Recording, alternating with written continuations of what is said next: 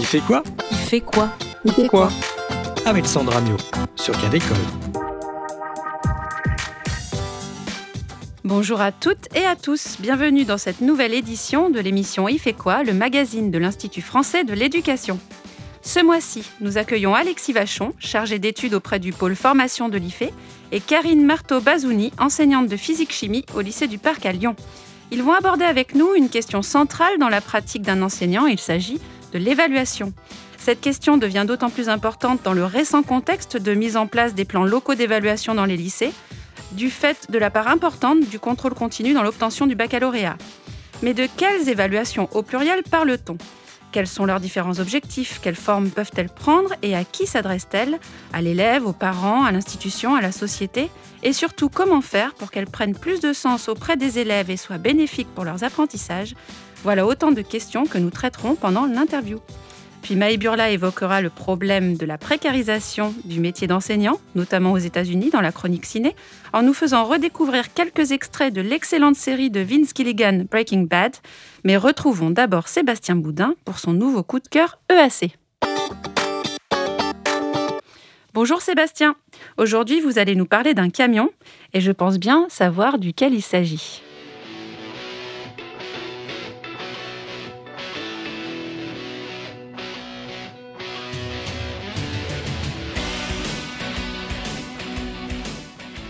Bonjour Sandra. Non, ce n'est pas celui-ci. Je vais vous parler d'un camion qui s'inspire du bibliobus. Ce poids lourd, blanc et rouge, sillonne les routes des zones rurales et les quartiers prioritaires des villes. Il est équipé d'une semi-remorque qui se déploie un peu comme dans un cirque. Il s'agit du musée mobile, dit MUMO. Il fait découvrir l'art contemporain aux enfants des écoles primaires. Ingrid Brochard a fondé le MUMO en 2011. Ce projet est parti d'un cheminement très personnel. Quand j'étais jeune, j'ai pas forcément eu la chance d'aller au musée ou euh, de pousser la porte d'une galerie d'art ou d'un centre d'art. Et c'est quelque chose qui m'a manqué, que j'ai découvert plus tard, à l'âge euh, adulte, et parce qu'on m'a initié. Euh, il y a dix ans, j'ai voulu donner cette opportunité aux enfants d'école primaire. C'est là où on nous apprend à lire, à écrire, à compter. Et euh, 50% des enfants euh, qui visitent le MIMO euh, n'avaient jamais été euh, au musée. Donc là, c'est vraiment la rencontre physique, ça crée un peu l'événement de monter dans un camion et aller à la rencontre comme ça d'un musée itinérant et découvrir des œuvres d'art. En 2015, le musée mobile est repéré par l'Éducation nationale et le ministère de la Culture le MUMO 2 est lancé sur les routes et il est aménagé par la designer Nathalie Crassé. Le musée mobile s'installe dans les zones rurales pour une étape d'une semaine pendant laquelle le MUMO fait circuler les collections des fonds régionaux d'art contemporain. Depuis la mi-janvier et jusqu'au 16 avril 2022, le musée mobile va parcourir les 21 communes des départements de l'Auvergne. Avant la venue du camion MUMO, Caroline Pochard donne les clés aux enseignants et instituteurs pour préparer la visite. En termes de formation des enseignants, c'est là que la, notre collaboration avec l'éducation nationale est très importante parce qu'on propose systématiquement aux enseignants du premier et du second degré qui vont participer au MIMO avec leur euh, classe euh, des temps de formation. Euh, ce sont des temps de formation de 2 à 3 heures durant lesquels euh, on présente le projet du MIMO, on fait un point sur ce qu'est l'art contemporain en le resituant dans l'histoire de l'art parce que euh, souvent les enseignants du, premier degré sont pas forcément très familiers avec l'art contemporain. Et puis une dernière partie consiste tout simplement à euh, voir avec, enfin, proposer aux enseignants des pistes pédagogiques et des outils pédagogiques pour préparer la venue du MIMO et la prolonger s'ils le souhaitent. Effectivement, le musée mobile met à disposition un dossier pédagogique avec des fiches sur les œuvres. Il est possible pour les enfants de jouer au commissaire d'exposition avec l'outil numérique Créer ton MUMO. Pour l'exposition actuelle imaginée par la FRAC Auvergne, intitulée D'autres mondes que le nôtre, a été mis en place un Padlet qui permet d'aller au-delà de la rencontre des œuvres. En dix ans, le musée mobile est devenu un acteur du maillage territorial pour l'éducation artistique et culturelle. Plus de 150 000 enfants ont déjà profité du MUMO. Pour Ingrid Brochard, ce projet utopique a rencontré son public, mais il y a encore des étapes. J'ai imaginé euh, ce camion avec des œuvres d'art qui part en Afrique, en France. Euh, C'était des artistes que j'avais fédérés autour du projet. J'avais été les voir un par un et c'est vrai que c'est chouette de voir qu'aujourd'hui c'est rentré dans les politiques publiques et on en construit même un en ce moment pour une institution, pour euh, le musée euh, Centre Pompidou et qui euh, va faire circuler exclusivement les œuvres euh, du Centre Pompidou. Donc j'aime cette idée d'aller à la rencontre de différents mondes, d'aller vers l'autre, puisque là, c'est pas le visiteur qui vient au musée, mais c'est le musée qui vient à eux. Merci Sébastien. Sachez que le musée mobile est totalement gratuit car il est soutenu par différentes institutions publiques et par du mécénat privé. Et la prochaine académie visitée par le MUMO sera la Bretagne. Il est maintenant temps de rejoindre nos deux invités. Alexis Vachon, bonjour. Bonjour. Vous êtes chargé d'études auprès du pôle formation de l'IFE. Et Karine Marteau-Bazouni, bonjour. Bonjour. Alors, vous veniez sur ce plateau principalement en qualité d'enseignante de physique-chimie au lycée du Parc, mais vous êtes aussi coordinatrice du projet prioritaire de recherche et de formation, PPRF 3, de l'IFE, en didactique et apprentissage. Vous allez donc tous deux nous entretenir de la question de l'évaluation dans le cadre des formations organisées autour de ce thème par l'IFE. Il faut dire que cette question est tout à fait centrale dans la pratique enseignante. D'ailleurs, le contexte de l'accroissement de la part du contrôle continu dans les épreuves du baccalauréat a conduit à remettre cette question au centre des préoccupations de la communauté éducative ces derniers temps. Et il faut dire qu'en effet, la tâche n'est pas simple. L'enseignant doit à la fois répondre aux attentes des élèves, des parents, mais aussi de l'institution, tout en mettant en œuvre des contenus et une progression des apprentissages, avec pour principale préoccupation l'enjeu de mettre l'évaluation au service des apprentissages et non l'inverse. On écoute. Pour que l'évaluation soit réellement au service des apprentissages des élèves et contribue au progrès de, de leurs connaissances, il, faut vraiment s'interroger sur la manière dont l'évaluation peut avoir du sens pour l'élève, c'est-à-dire comment les évaluations peuvent venir les encourager, comment ça l'évaluation peut leur donner le goût d'apprendre, comment l'évaluation peut conforter au fond leur estime de soi. On, a l'habitude d'utiliser l'évaluation dans deux directions assez complémentaires, c'est-à-dire soit ça vient poser un diagnostic sur l'état des connaissances, diagnostic qui est ensuite retravaillé par l'enseignant dans la classe pour améliorer euh, la situation de chacun des jeunes, soit euh, on mobilise euh, l'évaluation comme sanction en quelque sorte à travers la note, à travers le contrôle et qui vient ainsi euh, avérer ou attester du niveau de connaissances et de compétences des jeunes. Je crois que l'enjeu de l'évaluation au service des apprentissages des élèves, c'est de trouver au fond une, une troisième voie, si je puis dire. Nous venons d'entendre une intervention de Michel Quéré en 2014, qui à l'époque était recteur de l'Académie de Rennes, issue d'une capsule vidéo d'Éducation France. On entend bien ici la préoccupation qui anime la communauté éducative dans cet extrait, donner du sens à l'évaluation pour qu'elle encourage, donne le goût d'apprendre et renforce l'estime de soi. Il parle aussi de troisième voie pour l'évaluation, euh, ni seulement diagnostic, ni seulement sanction. Alors, Alexis Vachon, Karine Marteau-Bazouni, pouvez-vous nous expliquer quelle est cette troisième voie dont on parle ici? Cette voie, c'est celle de, produire une évaluation euh, dans son enseignement, tout au long de son enseignement, dans la, dans la visée de ce qui a été euh, dit ici, c'est-à-dire pour prendre prendre de l'information, appuyer euh, son dispositif pédagogique sur cette prise d'information et pouvoir mettre en œuvre derrière des réponses adaptées à l'apprentissage des élèves. Et c'est donc viser l'évaluation au service de l'apprentissage et non pas pour valider euh, les apprentissages. Mmh.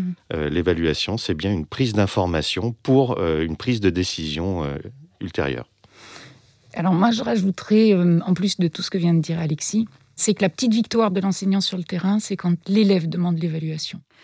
Alors, euh, on va revenir sur euh, les formations qui sont proposées par l'IFE et Alexis Vachon. En, en, préparant cette émission, vous avez insisté sur l'importance d'interroger euh, dès le début de la formation ce que vous appelez la posture et la culture de l'évaluation chez l'enseignant. Alors tout d'abord, pouvez-vous nous expliquer ce que recouvrent ces deux termes et pourquoi est-ce essentiel d'interroger ces deux dimensions avant de s'intéresser à comment évaluer? Alors ces deux dimensions sont, assez essentielles parce que euh, souvent l'institution, euh, dans un bon état d'esprit, fournit des outils, demande des changements au niveau évaluatif. Mais euh, quand on donne des outils, on, se heurte toujours en fait à une réalité euh, du métier. Et euh, les enseignants sont tous des évaluateurs qui n'ont pas connu forcément une formation importante en termes d'évaluation. Et on est évaluateur avec une, une, culture derrière soi qui commence dès le plus jeune âge, euh, parce qu'on a tous été euh, élèves. Cette culture, on, la construit petit à petit. Et en fait, le vrai sens d'un enseignant, c'est d'être évaluateur tout le temps. Et on ne le sait pas forcément. Et dans l'évaluation, on met tout le sens de son métier, c'est-à-dire est-ce qu'on est là pour aider les élèves dans la maîtrise des éléments Est-ce qu'on est là pour les rendre plus performants Est-ce qu'on arrive à mettre en œuvre les deux à la fois C'est une question qui est centrale et qui interroge posture de l'enseignant, culture de ce qu'il a vécu, de son environnement professionnel. Et c'est, euh, selon euh, beaucoup de chercheurs, une, une clé d'entrée pour faire euh, progresser, pour mettre en place du développement professionnel sur cette dimension qui est une dimension majeure de l'enseignement. La formation que vous proposez s'adresse aux formateurs et aux cadres. On vient de comprendre l'objectif général finalement de la formation, mais est-ce que vous pouvez nous expliquer sur quel cadre théorique vous vous appuyez pour cette formation? Alors, il y, a, deux cadres théoriques qu'on met en place euh, et qu'on propose lors de cette formation, qui a accueilli cette année deux chercheurs, euh, Yann Mercier-Brunel de l'Université d'Orléans et puis euh, Christelle Lison de l'Université de Sherbrooke au Québec. Deux cadres, donc, euh, celui de, de Anne euh, qui définit donc chez l'enseignant quatre dimensions de l'évaluateur que sont la culture, la posture, les gestes et les compétences évaluatives. Ces quatre dimensions sont en relation dynamique et permettent de comprendre l'activité de l'enseignant autour de l'évaluation. Et puis, deuxième cadre, qui euh, est celui de Jean-Marie de Quetel, euh, qui lui s'intéresse plus à la fonction et à la démarche de l'évaluation, donc le sens qu'on donne euh, à cette évaluation. Il définit notamment euh, trois fonctions principales qui sont celles de l'orientation, de la régulation, de la certification, et puis des démarches qui sont aussi au nombre de trois. Une démarche sommative, une démarche descriptive qui, euh, qui repère un petit peu les éléments dans le, le, les devoirs des élèves, et puis une démarche herméneutique qui tend à essayer de donner du sens à, la récupération des données d'évaluation. Voilà. Et il croise ensuite ses fonctions et ses démarches afin de donner une nouvelle euh, approche de l'évaluation pour essayer de sortir un peu de ce qui était euh, euh, souvent la culture de base de l'évaluation, c'est-à-dire celle du diagnostic, de l'évaluation formatrice ou formative, et puis de l'évaluation certificative ou sommative. Il essaie d'en donner une, une dimension un peu plus précise. Et puis alors je rajouterais que quand on a, quand on a préparé cette formation avec Alexis, j'ai eu une vraie difficulté qui est que effectivement on a l'habitude de, catégoriser, comme tu viens de le dire, en diagnostic, euh, formatif, sommatif, etc. Et en fait on retrouvait pas forcément le vocabulaire sous cette forme-là chez De Kettel il y avait une confusion pour moi entre euh, la fonction de régulation et puis ce qu'on appelle euh, voilà, plutôt euh, du côté du formatif chez nous. une confusion aussi dans la démarche de certification qu'on qu'on relie plutôt à, du sommatif dans le quotidien. Donc il y avait cette confusion-là qu'il a fallu lever. Et puis aussi une incompréhension, c'est-à-dire je me suis tout de suite positionnée à tort sur le fait que ben, j'étais pas moi dans la fonction d'orientation. De, voilà, donc il a fallu discuter et effectivement, au contraire, on, on y est fortement dans la, dans la fonction d'orientation. Alors, Karine Marteau-Bazouni, on va revenir avec vous sur la manière dont vous mettez en place l'évaluation dans vos classes. Je précise qu'Alexis Vachon, vous avez sollicité pour la précédente formation, car d'après lui, l'évaluation est devenue systématique et systémique dans votre pratique. Alors peut-être le plus simple, c'est de repartir un peu comme une espèce d'historique, c'est-à-dire quelles sont les questions que je me suis posées relativement tôt dans mon enseignement. En fait, il y a eu une phrase qui a fortement résonné chez moi, c'est euh, j'enseigne, ils apprennent. Et en début de carrière, on est assez centré sur j'enseigne. Ce qui est important, on répète, on fait devant les copains, etc. Quand on est jeune stagiaire. Et on est centré sur l'enseignement. Et euh, très vite, on voit que ça fonctionne pas et que si on se met pas sur le ils apprennent, eh bien, finalement, le j'enseigne est une condition qui est euh, nécessaire, mais elle est absolument pas suffisante. Et le but, c'est vraiment l'apprentissage de nos élèves. Donc ça, ça m'a interrogée relativement rapidement. Ensuite, euh, quand je suis arrivée au lycée du Parc, euh, j'ai eu euh, très rapidement des élèves avec des besoins particuliers, en particulier des, des hauts potentiels. et donc, il a fallu aussi apporter à ces hauts potentiels qui pouvaient être en décompensation à partir de la seconde ou de la première, c'est-à-dire qu'ils mettent en place des stratégies de compensation en collège pour pouvoir euh, s'adapter à un système académique. Et en fait, il n'arrive plus à suivre le rythme et donc il, décompense et ses stratégies ne sont plus en place. Donc j'ai eu cette problématique-là. et alors, sans faire la totalité de l'historique, mais j'en arrive aujourd'hui, depuis quelques années, à, leur proposer une coniclasse. Donc, ça veut dire qu'en fait, c'est un apprentissage, enfin, un enseignement qui est centré élève. Je suis accompagnée par l'infirmière, donc on est en co-construction à chaque fois. Et puis, euh, c'est basé aussi sur un certain nombre de résultats de recherche euh, en sciences cognitives pour savoir comment est-ce que ces élèves-là, et du coup ça profite à tout le monde, comment ces élèves-là fonctionnent. Donc voilà. Et dans cette classe, euh, l'évaluation est vraiment au service de l'apprentissage et c'est pas une évaluation de l'apprentissage. Qu'est-ce que qu'est-ce que les élèves en, retiennent de tout ça? Ben, je vous dis la plus grande victoire, c'est qu'ils sont demandeurs de cette évaluation. Ils ont besoin, ils sont en demande d'évaluation euh, constante. Euh, donc on n'est plus du tout dans une évaluation sanction. Euh, ça leur permet déjà de ne pas s'épuiser inutilement. Ils ont un feedback très rapidement sur leur apprentissage. Et donc, ben, ils, régulent tout seuls, presque, voilà, avec plus ou moins de retours. on n'est plus dans un apprentissage massif non plus. Donc, ils n'apprennent pas à la dernière minute. Ils ont besoin voilà, de, faire petit peu par petit peu, petit pas par petit pas. Euh, il y a le temps de l'apprentissage se fait en classe, alors que d'habitude c'est euh, plutôt en devoir à la maison. Donc là, l'ancrage, l'encodage, tout ça se fait en classe avec moi, accompagné euh, par l'enseignante et par l'infirmière. on travaille aussi beaucoup sur la valeur de l'erreur. Voilà, et ça c'est génial. Le droit de se tromper. Voilà. et je leur dis toujours, si tu me donnes rien à voir, je peux pas t'aider. Donc, mais même, et même si, euh, même si tu sais que c'est faux, au contraire, moi sur l'erreur, je vais travailler davantage. Concrètement, quand on avait préparé cette émission, vous m'aviez donné des exemples euh, justement sur cette question de l'erreur d'activités d'évaluation qui consistait en fait euh, à donner euh, l'intégralité de l'évaluation aux élèves et de leur laisser choisir les questions euh, sur lesquelles ils voudraient repasser la fois suivante. Est-ce que c'est bien ça? Oui, c'est ça. En fait, je prépare par exemple, alors en classe, on travaille à la fois sur le sémantique, c'est-à-dire sur le savoir, et puis sur le procédural, sur le savoir-faire, et en particulier sur une forme d'évaluation. Je leur prépare une évaluation avec un certain nombre de questions sur 20 points. Et euh, ils vont euh, regarder toute cette évaluation et ils vont choisir uniquement 10 points. Et ils me rendent que pour 10 points. Et ils partent avec un auto-prescrit, en fait, ce qu'ils n'ont pas réussi à faire. Et c'est là où euh, c'est la puissance aussi de cette, évaluation-là. C'est que j'ai rien à faire, ils font le travail tout seuls. Ils vont, et voilà. Et ensuite, ils ont quelques jours jusqu'à ce qu'on se revoie pour, pour apprendre ce qu'ils ne savent pas ou pour stabiliser ce qu'ils n'ont pas encore stabilisé. Donc, ils récupèrent leur copie avec un, 10 points et il faut qu'ils fassent les 10 autres points. Et donc, voilà, c'est ce cheminement qu'ils font tout seuls. Il y a d'autres types d'évaluations. Il y a des évaluations qui sont aidées aussi, où en fait, on fonctionne par bloc en procédure.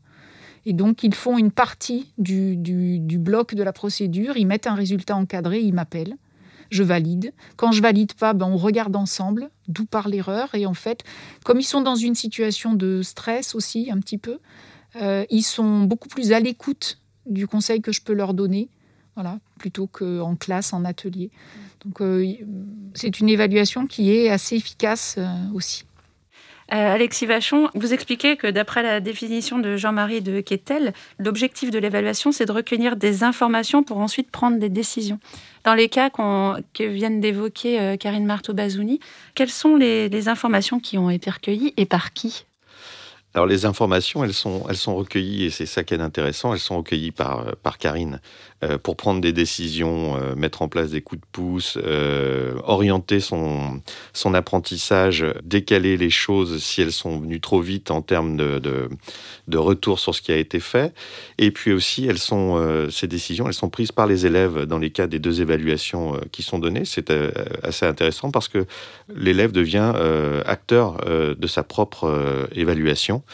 Et euh, c'est un moyen pour, euh, pour l'élève bah, de, euh, de, de, conforter son estime de soi, de, de, parfaire son apprentissage et de donner un sens en partie à son apprentissage. Karine Marteau-Bazouni Pratico-pratiquement, en fait, ce qu'on peut prélever, c'est déjà le niveau d'ancrage de l'élève, c'est-à-dire où est-ce qu'il en est dans son apprentissage, sur ce qui est travaillé, Et puis aussi sur trois mois après, parce qu'en fait, les élèves sont évalués à plusieurs temps de l'année sur des, voilà, sur des notions qu'on a peut-être vues euh, il y a un certain temps. Donc, est-ce que l'ancrage a été stabilisé? Est-ce qu'il est fort ou pas? Donc, euh, la qualité de cet ancrage-là. Je vais aussi aller prélever euh, la qualité de la rédaction, la structure de pensée, en particulier pour mes atypiques Mhm. Voilà, avec une pensée en arborescence, est-ce que est-ce qu'ils sont capables de faire de l'académique? Parce que finalement, c'est ce qu'on attend d'eux aussi. Il ne faut pas se, voiler la face. Je vais aller prélever aussi euh, où ils en sont euh, par rapport à une procédure, parce que la procédure, bah, c'est comme faire du vélo, hein. il faut la dérouler plusieurs fois à l'identique. Donc, est-ce qu'on en est à un nombre de procédures suffisantes pour eux? Pour que ce soit suffisamment euh, voilà, mobilisable après. Et puis, euh, la capacité de l'élève à décontextualiser, recontextualiser pratiquement en fin d'apprentissage. Voilà, tout ça. Et puis, sans compter effectivement euh, tout ce qui est autour de l'image de soi, d'être capable de donner à voir quand on se trompe. Ça, c'est aussi important et c'est joli à voir dans les rendus écrits où l'élève, bah, il, se risque parce qu'il est en confiance et et on peut travailler. On a du matériau pour pouvoir travailler, et lui et moi, ou elle et moi. Et aussi, Alexis Vachon, vous pensez qu'il est important de ne pas oublier la question de l'adressage, c'est-à-dire à qui s'adresse l'évaluation? Euh, C'est une dimension qui est assez peu visitée euh, par, euh, par les enseignants, et l'enseignant que j'ai été. Et c'est souvent une source de, confusion, dans le sens où une évaluation est souvent adressée, malheureusement, à l'ensemble des acteurs éducatifs. Quand je produis une évaluation, eh ben, je m'adresse autant à l'élève qu'à l'établissement, qu'aux parents euh, et qu'à l'institution. Et euh, cette source de, confusion des adressages est, euh, est, souvent à la base d'une grosse, grosse difficulté dans l'enseignement.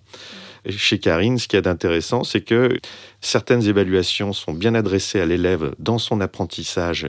Je dirais que les notes qui sont produites ou les, euh, régulations qui sont produites sont réservées euh, à l'élève. Et puis certaines évaluations sont euh, produites pour parler à l'institution, à l'établissement, au contrôle continu du bac. Et il y a une, il y a une différenciation qui est faite sur l'adressage qui, à mon avis, est très intéressante parce qu'on ne peut pas parler à tout le monde avec une seule évaluation. Et c'est source de beaucoup de confusion, comme je l'ai dit. Enfin, vous insistez tous les deux sur l'importance de la question de la sécurité, de la confiance à poser au départ de l'évaluation. Karine Marteau-Bazouni Enfin, sur la question de la confiance, en fait, il faut récolter du matériau pour pouvoir euh, faire un feedback à l'élève. Et pour qu'il nous donne à voir, il faut qu'il se sente en sécurité. Voilà. Surtout, surtout qu'il prend l'évaluation dans des premiers temps, quand il ne vous connaît pas, comme une évaluation sanction et comme presque un retour de sa qualité à lui. Voilà, déjà, il y a un travail à faire sur le fait que le matériau, c'est euh, ce qui me rend, c'est l'écrit, c'est euh, ce qu'il dit au moment où il est, avec la fatigue qu'il a, etc. Donc ça, une fois que c'est posé et qu'on n'est pas en train de le juger, lui, en tant que personne, eh bien, euh, voilà, il y a, une, autre forme de mise en confiance qui doit se faire pour qu'il il puisse coucher sur le papier ou oser dire aussi, dans, dans la mesure où il n'est pas non plus seul dans la classe et qu'il y a aussi des copains et des copines qui écoutent oser dire, et en particulier des bêtises. Donc euh, souvent c'est sur le ton de l'humour et de dire euh, mais c'est génial, on entend plein de bêtises, euh, voilà, on est très content et il y, a, finalement ce, climat-là qui, qui s'installe assez rapidement et les élèves sentent qu'on arrive vraiment à travailler, qu'on arrive à progresser. Voilà. Et finalement, j'ai pas grand-chose à faire, ils font beaucoup de choses à ma place. Quand l'évaluation, c'est finalement toujours, tout le temps, le stress qu'il y a autour d'une évaluation en fait diminue. Quand le droit à l'erreur en plus se conjugue à cette pratique-là, eh bien l'élève euh, finalement euh, fait son évaluation. Euh, on peut valider des acquis qui ne sont pas des acquis d'un bachotage, parce que finalement c'est un détournement de, de ce qu'on attend de l'évaluation. Parce qu'un enseignement, c'est bien évidemment mesurer la maîtrise de l'élève, pas sa maîtrise sur un instant T ou l'élève aura oublié trois semaines après ce qu'il a fait, mais bien une maîtrise qui s'est construite dans le temps et euh, dans lequel l'élève se sent bien, dans lequel finalement on a une vraie mesure de ce qui est acquis dans l'apprentissage euh, de l'élève. Mhm. Euh, d'ailleurs, à ce propos, vous aviez cité Christelle Lison sur cette question du bachotage qui crée en fait une forte pression, non pardon, d'une évaluation couperée en fait, qui créerait une forme de pression sur l'élève qui entraînerait le bachotage et finalement créerait de la triche. tout système, euh, tout système génère toujours une, euh, finalement une certaine triche et euh, un système qui est très ancré sur une, sur une évaluation ponctuelle en fin d'apprentissage fait qu'on retrouve bon, le bachotage, c'en est une des expressions, mais on peut retrouver aussi ce qu'on appelle, les, moi ce que j'appelais à mon époque les feuilles de pompe, hein, pour essayer d'être dans la performance ce jour-là, ce, qui est une, ce qui est absolument stupide. Et Christelle dans le système canadien, avait cette réflexion qui était assez intéressante d'enseignants canadiens qui disaient il y a une évaluation euh, demain, surtout n'apprenez pas. Comme ça, on va pouvoir contrôler ce que vous avez réellement acquis. Karine Marteau-Bazouni Un jour, j'ai un élève qui me dit que, bah, que oui, il triche, mais qu'il euh, il a du mal à faire autrement. Et en fait, euh, je lui dis bah, tu sais quoi, je fais ton devoir sans tricher, et puis tu changes de couleur. Et quand tu triches, tu mets une autre couleur. Et je lui dis, je vais t'évaluer parce que sur la totalité, parce que je pense que je t'aurais pas attrapé dans la tricherie, et donc euh, j'aurais rien vu. Donc je te mets la note, voilà, c'est clair. Mais par contre, moi j'ai besoin de savoir ce que tu sais et, euh, et qu'est-ce qui a fait défaut et qui fait que tu es allé vers la triche, voilà. Et c'est un élève, bon, avec qui j'ai eu une relation peut-être plus euh, plus profonde qu'avec d'autres élèves où j'ai été un peu plus attentive, mais il est, venu en demande en disant je, triche, je peux plus faire autrement, j'ai l'impression que je suis dans cette espèce d'engrenage et presque comme euh, est-ce qu'il y a une solution pour en sortir Voilà. Et donc, bon, ben, il y a effectivement des solutions pour en sortir et ça, ça en fait partie, mais on revient sur le problème de la confiance. Oui, tout à fait. Écoutez, je vous remercie. Je pense qu'il y a beaucoup d'élèves euh, et des enseignants qui vont adorer les conseils que vous venez de prodiguer. Je rappelle que la prochaine formation aura lieu euh, les 31 mars et 1er avril prochains. Merci à tous. Merci. Merci. Et c'est au tour de Maë Burla pour la chronique ciné. Bonjour Maë. Bonjour Sandra. La chimie. La chimie, c'est l'étude de quoi? Quelqu'un? Ben euh, Des trucs chimiques Des trucs chimiques Non. La chimie, c'est... Eh bien, techniquement, la chimie, c'est l'étude de la matière. Alors, Avez-vous reconnu le prof de chimie le plus connu du monde? Eh oui, il s'agit bel et bien du personnage principal de la série Breaking Bad, Mr. White, ce prof de chimie qui, pour financer le traitement contre son cancer, décide de s'associer à un ancien élève pour fabriquer de la méthamphétamine. Vous l'aurez peut-être deviné, aujourd'hui dans la chronique ciné, je vais vous parler de la précarisation des enseignants-enseignantes aux États-Unis ou pourquoi Mr. White est-il devenu un baron de la drogue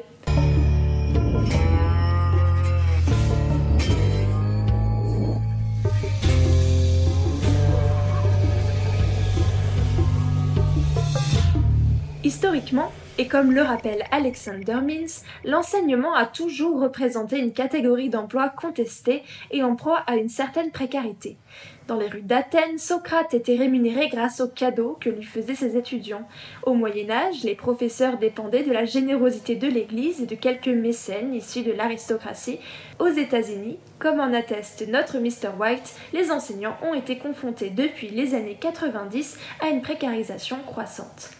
En effet, si au XXe siècle la profession d'enseignant bénéficiait d'une reconnaissance importante sur l'échelle des métiers, elle a connu un déclassement certain dans un contexte post-fordiste de précarité, d'austérité et d'inégalité. Comme Mins en développe l'idée dans son article Précarisation de l'enseignement, il s'agit là d'un phénomène pouvant être relié à l'émergence de l'idéologie néolibérale aux États-Unis et au mouvement pour soumettre l'enseignement aux lois du marché. Hé, monsieur White Astiquer, faut que ça brille. Non mais j'hallucine. tu devineras jamais qui est en train de laver la voiture de Chad. Mins fait le constat dans son article de deux processus de précarisation et de déclassement de l'enseignement aux États-Unis. Tout d'abord, la crise de 2008 a fait perdre leur emploi à des milliers d'enseignants et d'enseignantes, des écoles publiques ont fermé, laissant la place au modèle économique des écoles privées, les salaires déjà modestes ont été gelés, voire baissés, et le statut de fonctionnaire a été attaqué par le mouvement de différents États pour réformer le droit du travail.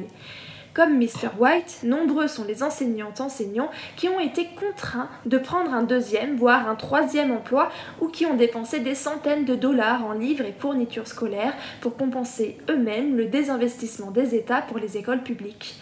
Une situation qui vient expliquer qu'à ce jour aux États-Unis, ce sont près de 3 profs sur 5 qui abandonnent la profession dans leurs 5 premières années d'enseignement. Et tout ceci se trouve enfin renforcé par la contractualisation de la profession enseignante, venant renforcer sa précarité. Moi, je faisais la cuisine dans un de ces trucs, mais un plus gros. Tu veux dire ça? Non, ça c'est une fiole jaugée, tu peux pas chauffer dans une fiole jaugée. Eh si, je le fais, moi. Non, tu le fais pas. On le fait pas, une fiole jaugée, c'est pour faire les mélanges et les titrages. On l'expose pas à la chaleur. Ça convient pas à la chauffe. Si on veut chauffer, on se sert que de ce genre de ballon. Enfin, t'as rien retenu de mes cours de chimie ou quoi? Non. Vous m'avez viré.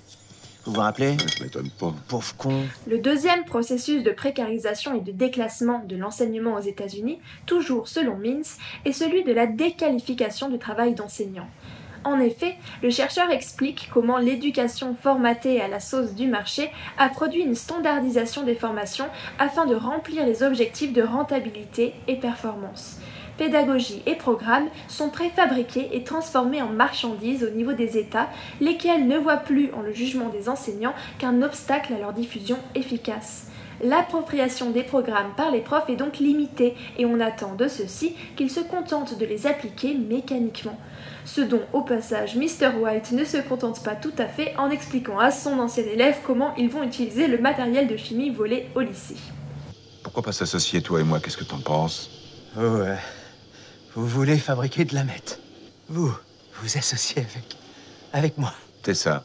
Ou tu acceptes, ou je te dénonce aux flics. En France, le tableau n'est pas la même mais la question des contractuels et vacataires enseignants est néanmoins régulièrement posée dans des termes similaires.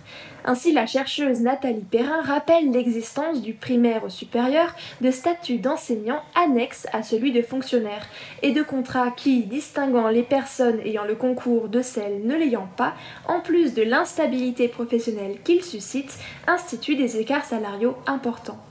Le chercheur Xavier Ponce, quant à lui, montre que si en 2018 les contractuels en France dans le secondaire représentaient seulement 8,5% des enseignants, leur part a augmenté de 24% depuis 2011, quand celle des titulaires n'a augmenté en parallèle que de 0,6%. Il rappelle néanmoins qu'il faut plus que ces chiffres avant que l'enseignement français ne vienne se calquer sur celui des États-Unis et que nos profs de physique-chimie se mettent à fabriquer de la méthamphétamine que ce soit le taux de contractuel, leur gestion ou même l'horizon professionnel qu'on leur propose, qui est celui de la titularisation, de nombreux éléments invitent à la prudence avant d'y voir les prémices d'un effet papillon néolibéral. Néanmoins, Xavier Ponce de conclure qu'il ne faut pas non plus négliger les effets micro du développement de la contractualisation enseignante qui sont passibles de venir transformer à terme en profondeur la hiérarchie symbolique traditionnelle des métiers de l'enseignement. Merci Maë. C'est la fin de cette émission. Merci à toutes et tous. À la réalisation, le très bien noté Sébastien Boudin. Vous pouvez retrouver toutes les informations sur les formations autour de l'évaluation proposée par l'IFE sur le site de notre web radio Cadécole à l'adresse suivante ife.ens-lyon.fr slash À très vite